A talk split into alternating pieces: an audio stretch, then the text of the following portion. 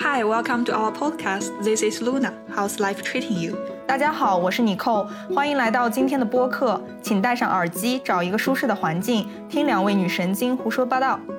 这里是 This Was Us，一档留学生和海外职场青年的个人成长谈话节目。本节目适合做饭、洗碗、练瑜伽、敷面膜，特别是不开心的时候听。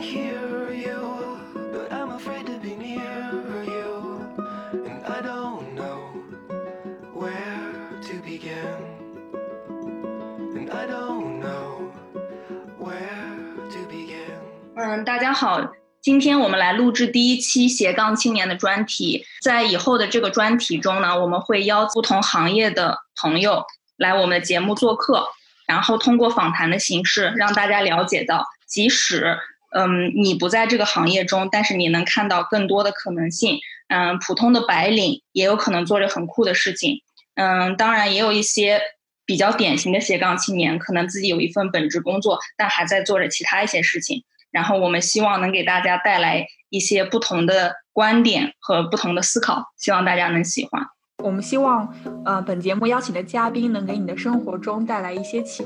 发。那这一期我们邀请到的呢是素，那欢迎素。对，Hello。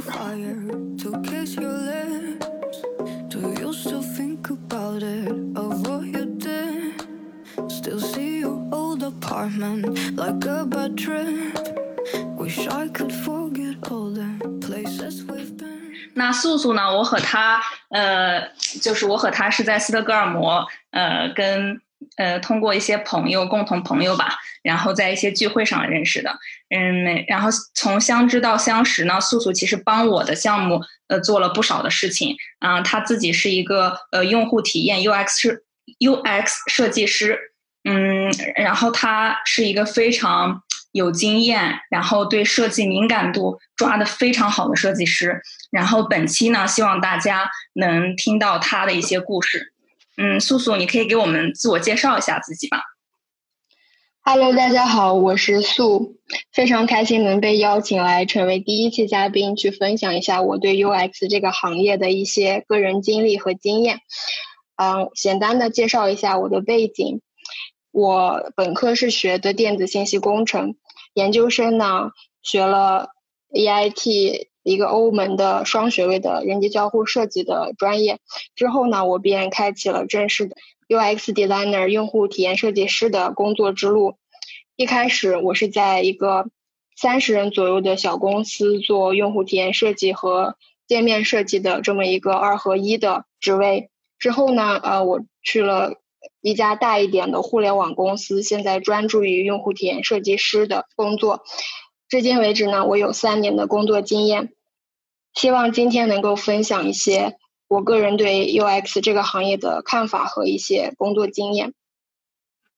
嗯，谢谢苏苏的分享。想首先。呃，你刚刚自己也提到了，就是你本科其实跟研究生的专业还是有一点点区别的。然后你是在研究生期间开始主攻 UX design 的，所以呢，能不能第一个问题想让素素向大家介绍一下什么是 UX design？嗯，好的。嗯，说起 UX design 呢，中文就是用户体验设计。简单来说，就是用户在使用产品或者服务时的个人经历和感受。相信我们大家都知道。嗯，比如说，当现在你觉得饿了，你要点一个外卖，你会打开你的手机应用。如果你发现整个下单和付费的流程都非常的麻烦，你会觉得这个呃用户体验并不好。但是相反来说，有另外一个应用，它可以让你很快的就找到你想要点什么菜，并且快速的下单和付费。呃，这样子的用户体验就会给你带来一个积极的感受。嗯，对，就素素说的这个例子挺简单易懂的。然后我也觉得有一个事情，就是说，可能用户体验这个这个也是我自己一个假设吧，就是用户体验设计师这个职位，可能在有一些特别传统的，就比如说传统的工业行业，它的那个叫什么，嗯。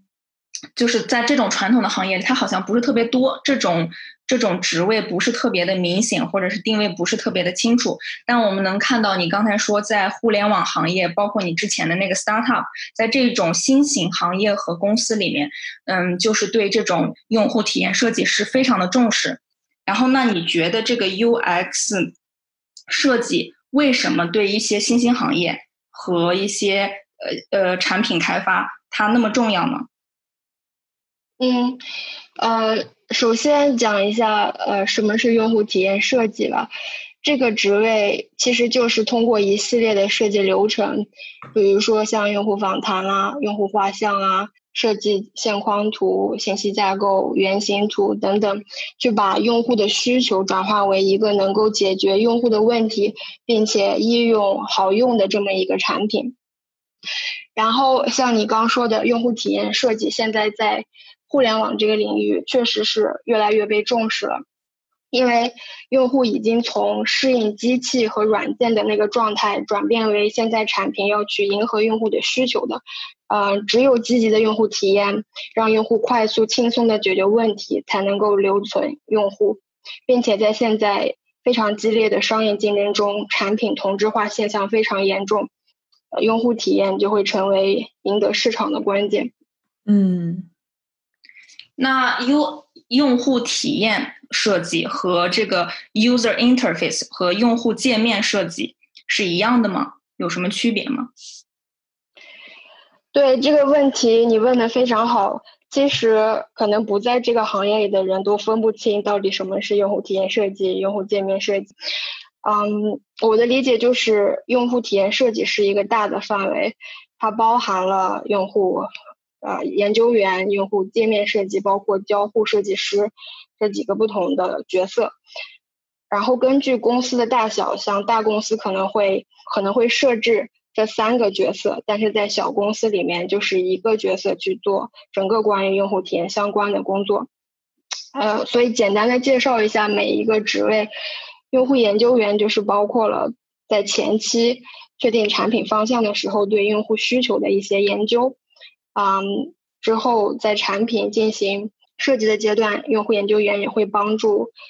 呃设计师去测试这个产品，去向真正的用户收集一些反馈。然后交互设计呢，主要是在于设计信息架构、用户的流程，让整个流程变得高效和简洁，并且能够帮助用户完成他们的目标。界面设计呢，主要是在于设计呃美观啊，符合用户习惯，并且前后一致的应用，所以更多的是在于视觉方面上的设计。感觉其实这三个其实如果在一个公司里面，你看它是不是就是需要相互合作，或者是就是有的时候它是会被交叉的。素素，你当时为什么就是确定好自己的这个小方向的呢？就是在这个三个里面，你当时选择是因为根据自己的兴趣吗？还是你的？有一个什么那样的原因去让你去 focus 在一个方面呢？对，一开始其实我也不是很清楚自己到底喜欢或者是适合哪一个具体的方向，所以在学生阶段或者在起初积累的阶段，我当然是会面面俱到，都会去了解整个的设计流程，因为像你刚刚说的，这三个角色其实是要互相合作完成的，并且在小公司也是一个角色去完成所有的任务。嗯，但是之后随着工作经验的积累，发现自己其实更喜欢去把握一个产品的整体的框架，结合一些商业的知识，并且结合用户的需求，去真正设计一个可以解决这个产品呃解决用户需求的产品，而并不是嗯侧重于一些具体的界面的设计，或者是说颜色呀、字体呀这样的一些细节的设计。嗯。呃，就很很有意思。然后，既然素素你已经提到说，就是你现在是在一个呃产品呃用户体验设计里面，又具体选一个你自己喜欢的方向，是根据你自己的一个经历和经验。那其实你刚才说你本科的时候你学的是电子工程，那你是怎么就是转到用户体验设计这一个大类的呢？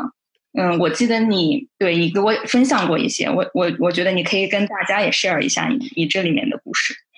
对，可能很多的听众也跟我有一样的经历或者想法，在本科上完之后想要换一个专业，就是我本科读的是电子信息工程专业，啊学的很多的像电路理论呐、通信这种的呃课程，我个人觉得比较的枯燥，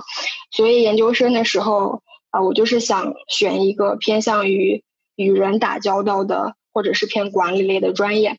然后呢，我一个偶然的契机就发现了 EIT Digital 这个欧盟的双学位的项目，嗯，特别是这个人机交互设计的专业，非常的适合具有一定的工科背景的或者是计算机背景的同学，去啊从事跟人相关的工作。所以在研究生的时候，啊，我才真正的接触到了 UX 这个行业，也并且真正开始喜欢上这个行业。然后我最喜欢的关于研究生的这个课程设计的一点是，在每一个课程的结尾，我们都会有一个小组的大作业，我们要组队去完成一个产品的整个从想想主意设计到开发的这么一个流程。非常的锻炼我们的团队合作能力和实践能力。我的呃学生时代的作品集也是靠这些所有的大作业的项目啊，这个作品集也帮助我最后能找到工作。嗯，你们这种其实学生时代硕士阶段的这个项目合作形式是蛮有意思的。嗯，就是你刚才说的这个欧盟 EIT 的这个项目，其实它也是知名于于此的，就是他很擅长于把不同专业交叉背景的同学聚到一起，然后让大家一起去在一个团，经常做一些大作业，然后大家在一个团队里分工合作，这一点我特别欣赏，我觉得是一个很好的学习锻炼，尤其是当你们的专业是如此需要创造性的时候，嗯，我觉得曾经的那些项目真的帮到你不少。对的，啊，工科可能会偏理论一些，但是像我们人机交互设计专业就是非常偏实践的，这也是我非常喜欢它的一个原因。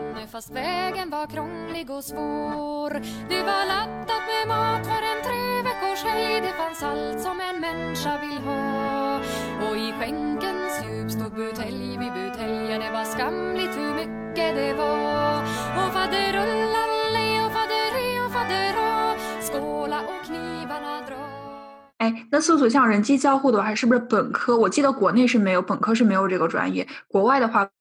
是不是本科也没有这个专业呀？国外的本科我觉得是有这个专业的，当然看每个学校课程设置不一样。那素素，那你对于一些非科班出身，但也可能在本科或硕士完全没有，嗯，完全没有去科班学习过，或者是系统学习过，呃，UX 设计的人，你有什么建议呢？因为我现在看到一些就是网上的学校，就是 online 呃 course，然后他们也教什么产品用户体验之类的课程，嗯，像比如说我我听说之前 Luna。你也是想想要曾经涉足这个行业，就是在对吧？作为一个小小白，不瞒你们说，嗯，对，不瞒你们说，我也是在 Google 上就呃不在 YouTube 上搜了很多视频，呃，How to become a UX designer in three months，就三个月如何速成一个 UX design，就是这个设计师。然后比如说，就是会有一些网络上各种的那种，就是类似于 camp，然后就是属于三个月集训啊，你交个五这个。两万块钱啊，或者怎么五万块钱，就是属于那种，因为在特别是在美国，其实 UX design 还是比较火，因为它那些小公司就是 startup 可能会比较多，所以当时那个需求也也是比较多。疫情之前啊，所以我我当时也是看了很多人，就是如何从非科班出身，可能我之前 YouTube 上有个很火的一个是一个药剂师转行成了 UX design，然后最后他做的是那些医美的一些产品设计。然后，呃，还有其他的一些人，但他们就是属于啊，如何去入门，然后去搞好你的作品集啊，怎么怎么样。然后我想听听素素作为一个已经有三年工作经验的人，就是作为科班出身的，你感觉对于我们这种非科班出身有什么建议，或者是对有什么建议吗？嗯，对于职场新人来说呢，我觉得首先你要喜欢 UX 这个方向，因为真正感兴趣，你才能投入精力去把它做好。啊，第二点，像你刚刚说的，有这种三个月的培训班，但是我觉得三个月的时间，可能培训出来的主要是一些呃理论的东西，还有对工具的使用。你可能学会了如何去画图，如何去呃做一个优美的界面，但是工作中真正重要的是对于设计思维的运用。当老板给你一个项目的时候，啊，你不会就是。直接就开始做了，反而这个设计思维带给你的是，你要想我的客户是什么啊，是谁，我的产品的用户痛点在哪里，产品的使用场景在哪里，商业目标在哪里。所以，对于设计新人的建议呢，嗯，我觉得首先肯定是要学习这些设计的流程、设计的工具工具，但是最重要的还是对这个设计思维的把握和训练。嗯，那如果说是你有没有在你的工作经历中见到过，就是他没有通过就是去上这些课程，而是可能通过实习，嗯，他可能以前涉猎过一些产品的知识和就是用户体验的一些呃研究方法，但是他从来没有上过一些课程或什么。你有没有见到过他们从实习生做起，然后去跟着一些像你或者是呃呃 product owner 之类的去学习？而从而涉足，呃，把一只脚放进这个行业里的呢？你有没有见到过这样的经历？我其实见到过很多不是科班出身的 UX 设计师。其实 UX 设计师是一个比较新的行业，就是在近十年来才发展起来的。所以很多人都是从不同的行业，比如建筑啊、心理学呀，啊，像我也算是工科。甚至是更离奇的专业去转行成 UX 设计师的，所以只要你喜欢，其实我觉得第一步去熟练这个行业的一些基本的知识框架，并且去运用这些知识框架去做一个完整的作品集。有了这个作品集之后呢，啊，你的面试就会容易很多。啊，也可以从一个小公司或者一份实习入手，去积累一些工作的实际的经验。嗯，不错。那我觉得像露娜，如果像露娜这样，他们想去尝试，其实去通过实习也是有戏的，是有希望的。哎，那很好奇，素素，你当时的第一份实习是就是怎么 get 到的呢？哦，第一份实习其实很容易了。因为在思金这边，你有很多 unpaid 的实习，对吧？像你 code 的公司，它也是在招 unpaid 的实习生，只要你愿意，老板那边肯定是很开心招你过去的。第一份实习的时候，我记得是在刚毕业的时候，啊，我也在找工作，但是在找到正式工作之前，我可能就开始先做一份公司的实习。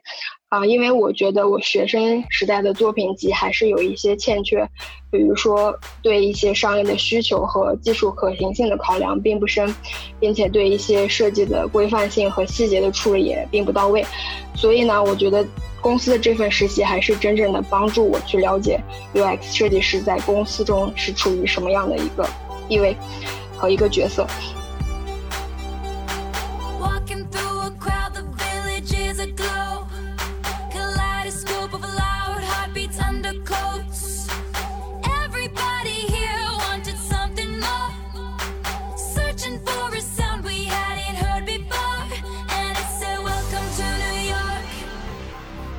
所以这个这个实习可以再讲一讲，就是这个公司是做一个把需要呃像一些技工的，比如说组装家具啊、搬家呀，或者是电工、水工这类的技工的需求和一些可以提供这些帮助的有这些技能的人联系在一起的一个平台，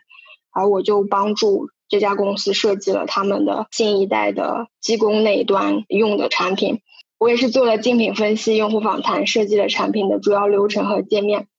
啊，并且在一个月的时间就输出了整个的新一代的设计产品，啊，最后公司也是用了我的设计去开发并且上线，嗯，当时我比较印象深刻的一点是，那我用了一个月的时间去做完这些事情，呃，老板。觉得很神奇，觉得我效率很高，但其实我自己觉得我并没有呃像学生时代那么的努力，其实我只是每天去工作而已。对我，我觉得素素这个例子举得特别好，但是从我这边来看，我觉得大家不要妄自菲薄，就是，嗯，你如果去做了，然后你觉得你的做的还算满意，实际上。就有可能你的产品会被客户喜欢，甚至被老板赏识。然后现在这呃，素素实习曾经做的这个 deliver 的这个东西，已是他们是真正上上线在用了。然后我之前开玩笑的时候还说，素素应该去追他们要钱，因为当时素素是 unpaid 去做这个事情。那。嗯，你从毕嗯，那你从学习到实习，然后之后毕业选择公司，并且跳过槽嘛？然后那你觉得刚对刚毕业的人来说，那应该是选大公司好，还是从小公司开始好？就你你的经验告诉大家是怎么一个过程？嗯，对这个问题，应该很多的同学在刚毕业的时候都会问吧，包括我自己也有这个困惑。所以，呃，我是在大公司和小公司都有工作过。现在回过头来看的话，大公司和小公司确实有很多的不一样，学习到的内容也是不一样的。比如说，大公司的工作的流程相对的成熟，但是也更复杂，这样就会影响到公司的工作效率。嗯，并且大公司的资源配置一般会比小公司的高，你有更多的资源去完成你的项目。嗯，第三点就是大公司的工作氛围和小公司比的话，大公司可能呃大家就是去工作，然后你只认识你的团队的人，嗯，然后很多的其他的同事也是在你公司的，你并不了解。但是在小公司呢，你基本上是和每一个员工都非常熟悉的，你们就像。一个大家庭一样的，融入感会非常好。嗯，第四点，大公司你的职责会相对的低，你可能只是流程中的一步，但是在小公司你就会完全对一个项目起一个决定性的作用。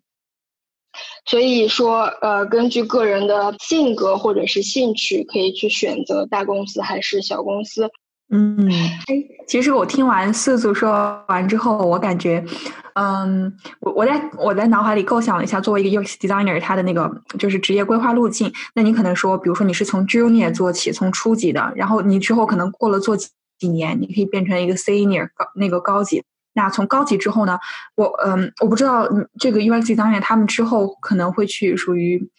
自己创业吗？或者还是转行？就是或者是。比如说做 product manager 就是产品经理那样的，还是就是往什么样的一个方向发展？还是其实就是一直做就是？他可以，对他们其实是可以做，因为像我们产品团队里是有 UX designer，然后之后有一些产品 owner，就是 product owner 或者是 product manager，就有可能是从 UX。Designer 的背景过来的，因为他们是熟识非常熟识整个产品开发的流程和客户需求的，同时他们也在不断的呃 customer meeting 过程中知道了一些商业需求，所以这这个就是转产品 owner 和产品经理是一个不错的。然后我也看到过有一些他可能直接就当 head of UX 或者是呃 head of 一些就管理层的一些职位，其实还是挺多样的。对，其实主要就是两条线了，一条是往资深专家发展，啊，这条线呢一定要确定自己到底适合 UX 整个大行业中的哪一个具体的方向。比如说，我想做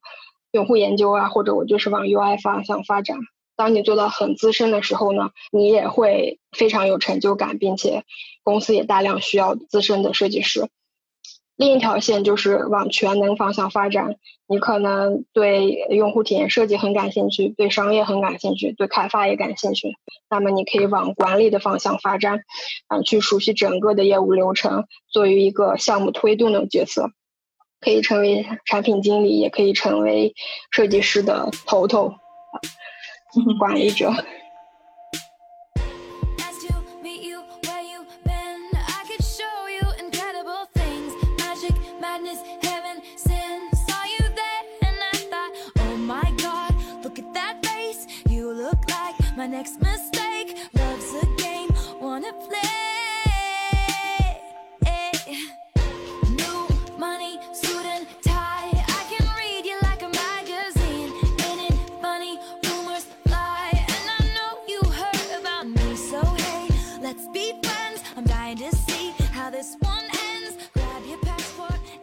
其实简单来说，我也是特别同意素素说的，就是要看自己的性和自己的 ambition，自己的抱负。就有时候可能小公司特别适合，就是你已经特别挺特挺清楚自己啊，需要在事业上很。也有一份大的作为，然后你可以有特特别多的责任，然后去就相当于 hold 住全局去锻炼，而且同时有在小公司里有很多机会让你角色转换，那有可能你会嗯找到更适合自己的一个东西。那反过来说，这样有可能也会对刚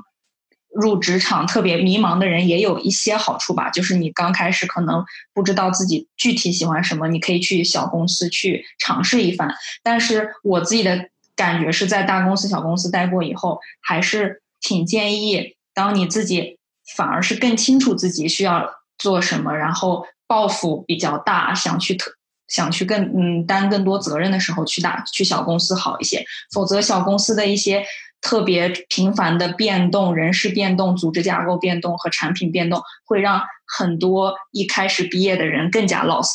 这可能对有一些人可能能 hold 得住、坚持得住，有一些人可能冲击太强。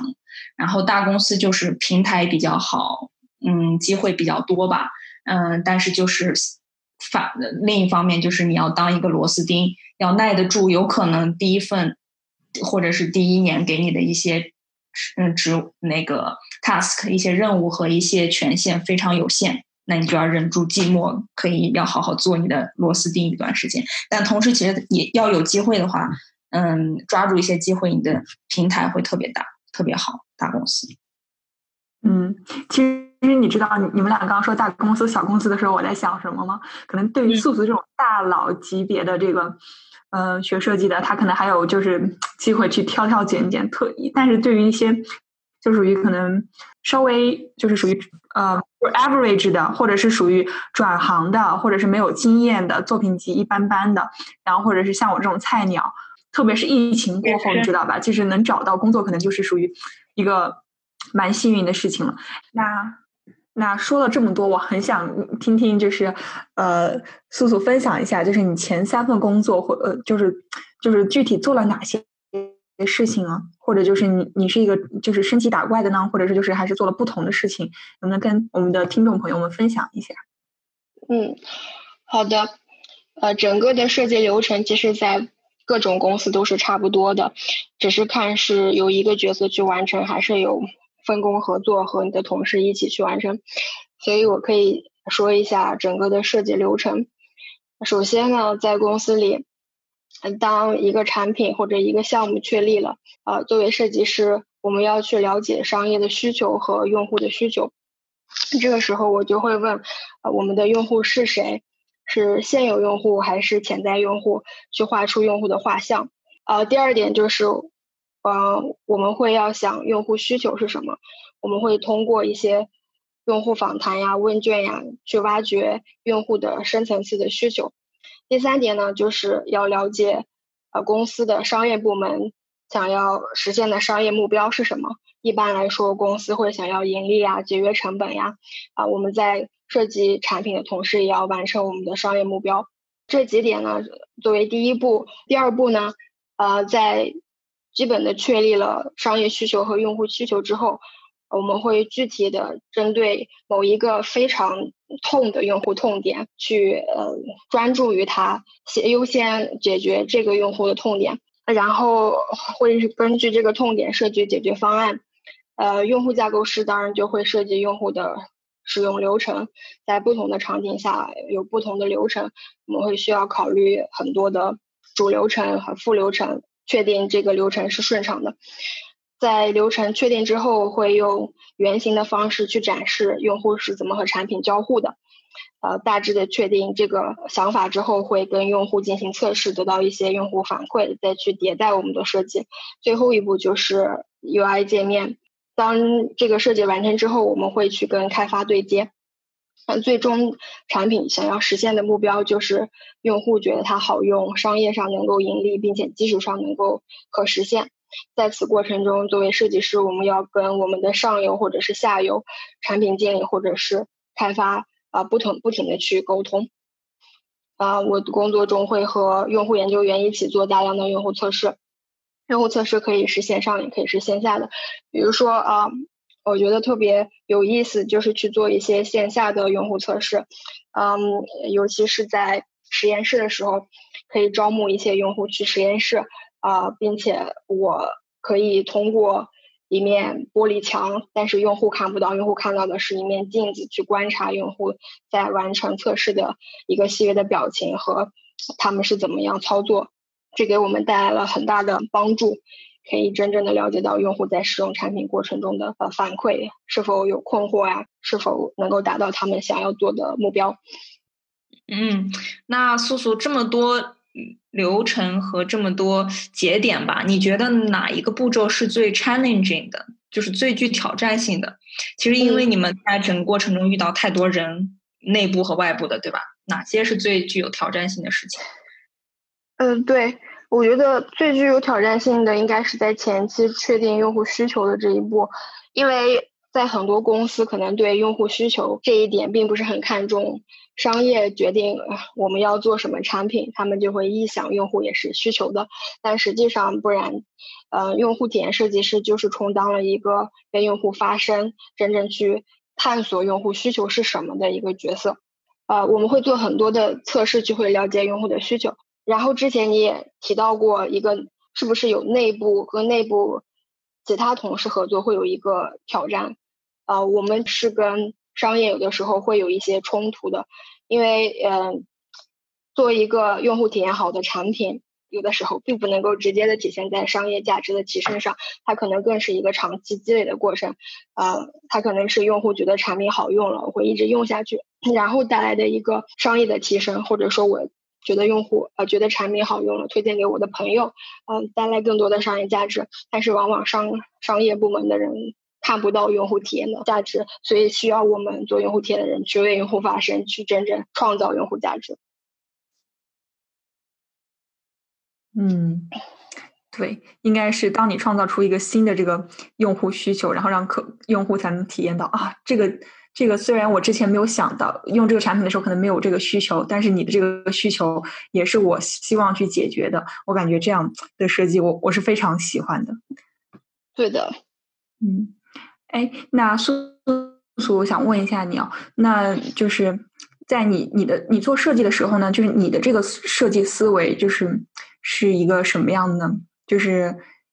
在你设计过程中，你有没有一个遵，就是你你去就是。遵照的一个准则或者原则是什么呢？嗯，设计师思维其实就是一套发现问题、分析问题和解决问题的方法。它重点就在于要用同理心去了解你的用户或者是跟你交谈的这个人的真实的需求，而不是盲目的就开始为他解决问题。我们讲的设计思维，嗯，就是在。各行各业都可以运用到的一种技能，去呃多问为什么，去多 challenge 别人的想法，多问 what 和 why，然后才是 how 怎么样去实现这个产品或者解决这个问题。对。我觉得设计师思维可不可以这样说，就是一个，它是一种思维方式。实际上，就是像不同行业，像你说不同行业的人，肯可很可都这这个东西，design thinking 对不同行业人都有需求。就比如说去，有时候去做 sales 的人，那你可能有一点设计思维，以后就更加 creative。creative，然后你问的问题可能就更加在点子上，然后也更加的让对方可以怎么说呢？发现哦，我可以说更多的东西，然后这样子你就你作为提问者去作为设计者设计问题还是设计一个 project，你可能就会有更多的数据点，然后这样子你可能就会能更加做出来一个哦 make sense 有用并且有意义的东西吧。对我是挺第一次听说 design thinking，其实是我在大学的时候。就一些那种通识课，啊，后来我发现这个事情越来有意思，不仅是素素，呃，素这种用户体验 UI 设计师用用的，其实好多行业这都是一种思维方式，我觉得。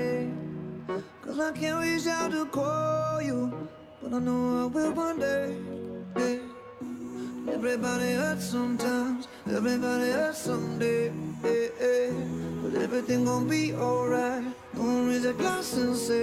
here's to the ones that we got. Cheers to the wish you were here, but you're not. Cause the drinks bring back all the memories of everything we've been through. Toast to the ones here today. Toast to the ones that we lost on the way. Cause the drinks bring back all the memories. And the memories bring back, memories bring back your.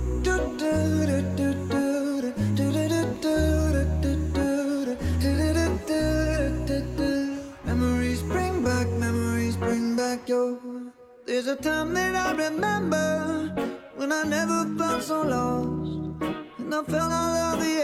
hatred was too powerful to stop. And my heart feel like an ember, and it's lighting up the dark. I'll carry these torches for you, and you know I'll never drop. Yeah, everybody hurts sometimes, everybody hurts someday. Yeah, yeah. 那想想为嗯、听完本期节目，可能对 UX design 会感兴趣的听众朋友们问素素一个问题：能不能推荐给给就是对 UX design 感兴趣的朋友一些，比如说呃书籍啊或者课程，让他们在听过我们本期播客之后，可以去更好的深入了解到这门这个领域呢？嗯，好的。对于入门的同学来说，我觉得 About Face 是一个呃比较系统的介绍 UX 的知识理念、思维和具体的流程的一本书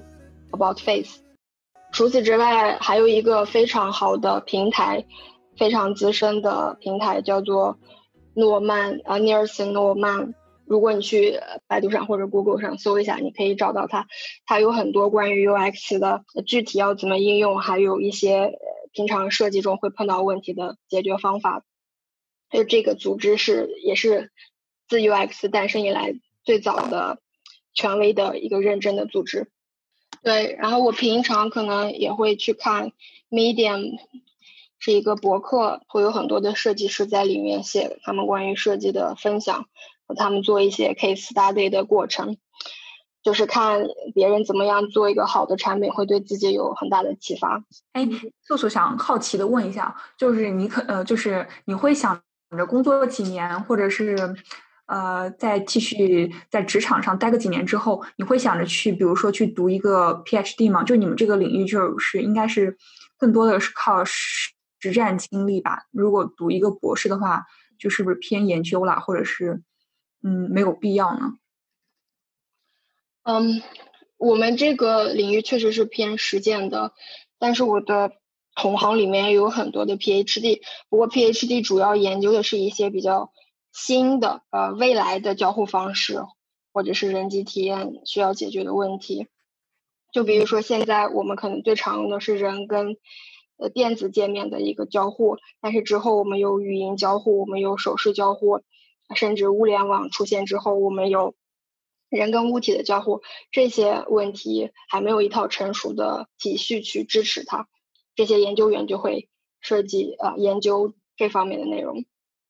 嗯嗯嗯。那在分享的最后，就是如果咱们如果让素来展望一下这个 UX 这个行业的。未来吧，就不限于你这个个人的职业发展。我们刚才也说了，嗯，不限于你个人的话，你再看整这个 UX 行业，对我们这个社会，还有现在眼下其他的呃各行各业，你觉得会有一个什么样的发展？会有一个什么样的展望呢？嗯，我觉得 UX 首先起到的是一个积极的推动社会发展的作用。它是更以人为中心，去更注重人的体验，所以在将来的社会会呃有更多的更好的体验的产品出现，不管是在互联网行业还是传统的行行业，所以用户体验这个行业会普及到各行各业。呃，第二点就是呃无障碍设计的普及，不管是残疾人也好，还是视觉有障碍的人也好，我们之后会有更多的产品去满足他们的需求。啊，这一点在建筑行业已经普及了。你现在可以看到，瑞典的各种公共交通设施都是有为残疾人服务的便利的通道。嗯，在互联网行业也是一样的。之后所有的产品会往一个无障碍设计的方向发展。然后第三点，现在我们的科技非常的发达，我们每天在使用手机的时间。可以长达四五个小时，会有很多的 distraction，有很多的分心，有各各种 app 的消息会告诉你，让你去点击那里，所以你发现，我发现至少我是很难长时间的专注于一件事情的，所以将来的设计可能会呃解决用户的这个痛点，可能会更偏向于去让用户专心的在于完成一个任务，或者是在做一件事情。比如说，我可能畅想，会不会我们再过十年就会回到之前在用老人机的那种时代，就是功能非常的简单，只有你想要的功能，不会去吸引你消费你的时间在更多无意义的事情上。然后第四点就是呃个性化的设置，我们现在已经有很多的 personalization，有很多的智能的算法会去计算你喜欢什么，推荐相关的产品。但是现在这些推荐还并不能做到每一个人都精准的。比如说我在微信上会经常看到一些婚纱或者是婚礼的广告，但是我觉得我从来没有在微信广展展现过这样的内容。所以之后更精准的个性化也是一个 UX 发展的方向。嗯，你说的这个，当时你说的第二点无障碍设计的普及，然后突然让我想到，我之前特别喜欢用的一些就是，呃，个人效率的一些产品，然后他们就是，呃，比如说会有一个，呃，颜色，因为颜色会很丰富嘛，他会选择不同的色标的时候，他就会有一个就是色盲模式，就是可能会。因为有些人没有办法区分这些颜色，那它就可以帮助那些色盲去更好的选选择这个色标。然后可能这个是当时我感觉就是这个产品设计师有心了，当时感感觉嗯这个设计还挺好的。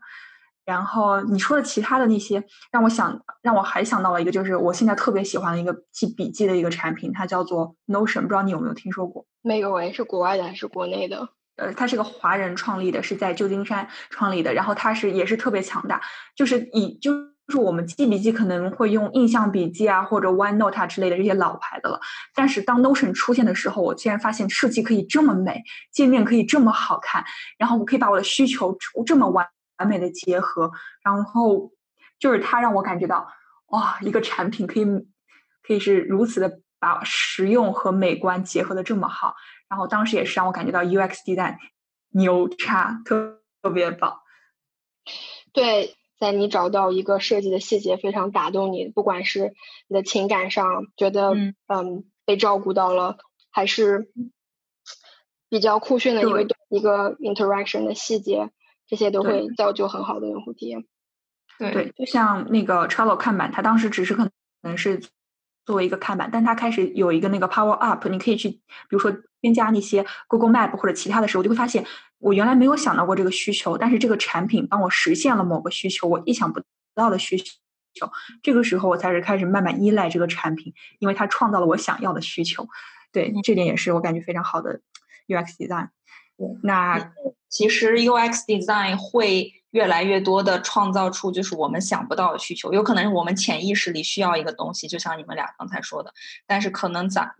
作为用户自己没法去把这个事情描绘出来，这个东西描绘出来，但是 UX designer 就可以去去做到。所以今天听下来，我感觉就是用户体验真的设计师做的真好的话，他能发现痛点，并且能通过实际的设计和实际的去。嗯，推动产品的发展，嗯，推动产品的出厂，然后让每一个用户之后，甚至社会，像素素最后说的几个点，嗯，甚至整个社会都能 benefit，都能得到一些好处。嗯嗯，那谢谢素素今天跟我们分享了这么多，让我们我们和听众朋友们可以更好的了解 UX design 这个领域。那我们这期节目到这里就结束啦，谢谢各位朋听众朋友，我们下期再见。再见，拜拜，拜拜。站在这里，脸庞清瘦却骄傲，在这远方没人陪伴，只有幻想和烦恼。无聊的，渺小的，反对不公平的世界没能继续的革命不欢而散的告别。我倒下后不敢回头